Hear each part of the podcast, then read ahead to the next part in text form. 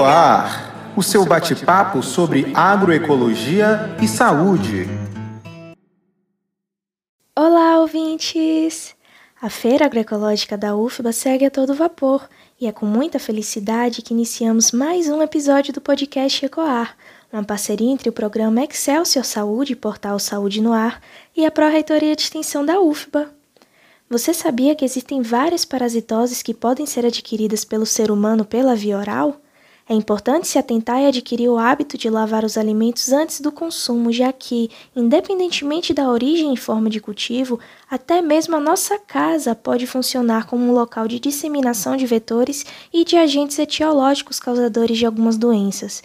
Então, vamos aprender um pouco mais sobre as parasitoses humanas adquiridas por via oral e como evitá-las a partir da efetivação da sepsia correta dos alimentos? É sobre isso que vamos falar com o convidado da semana, Albert Schriffer, médico e professor de parasitologia humana pela Universidade Federal da Bahia, especialista em genética molecular pela Universidade de Cornell, em Nova York, além de doutor pelo Programa de Pós-Graduação em Integração Parasito Hospedeiro pela Universidade de São Paulo. É muito importante fazer a asepsia dos vegetais antes do consumo.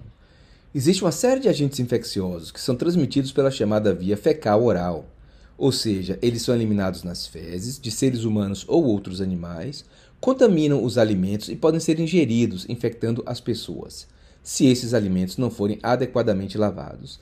Entre esses agentes infecciosos temos parasitas, bactérias e diversos vírus. São inúmeras as parasitoses que podem ser adquiridas pela via fecal-oral. Dentre as mais frequentes estão as caríase, tricoríase, enterobíase, amebíase, giardíase e as coccidioses intestinais. Todas essas parasitoses causam mais comumente sintomas gastrointestinais como a diarreia, desconforto abdominal, náuseas e vômitos. Quando essas apresentações são mais intensas, podem levar à desidratação. Também podem ser adquiridas por essa via a toxoplasmose e a neurocisticercose, que causam outros sintomas.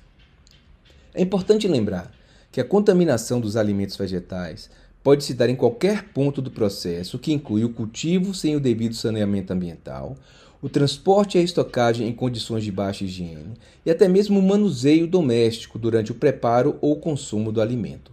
Em casa, é necessário se fazer a asepsia dos vegetais e lavar as mãos antes do preparo e do consumo das frutas, verduras e legumes.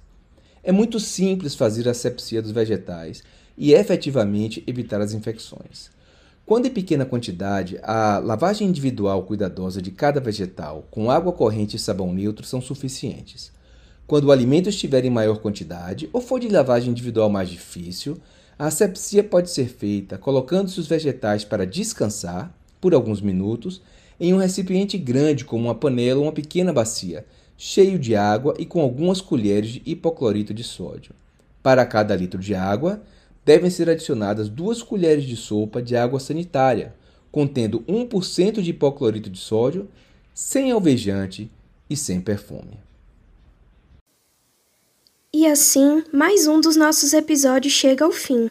Mas não fique triste, semana que vem voltamos com mais um bate-papo enriquecedor.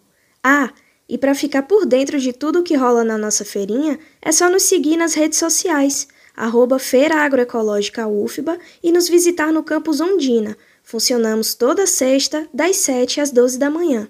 Nos vemos no próximo episódio.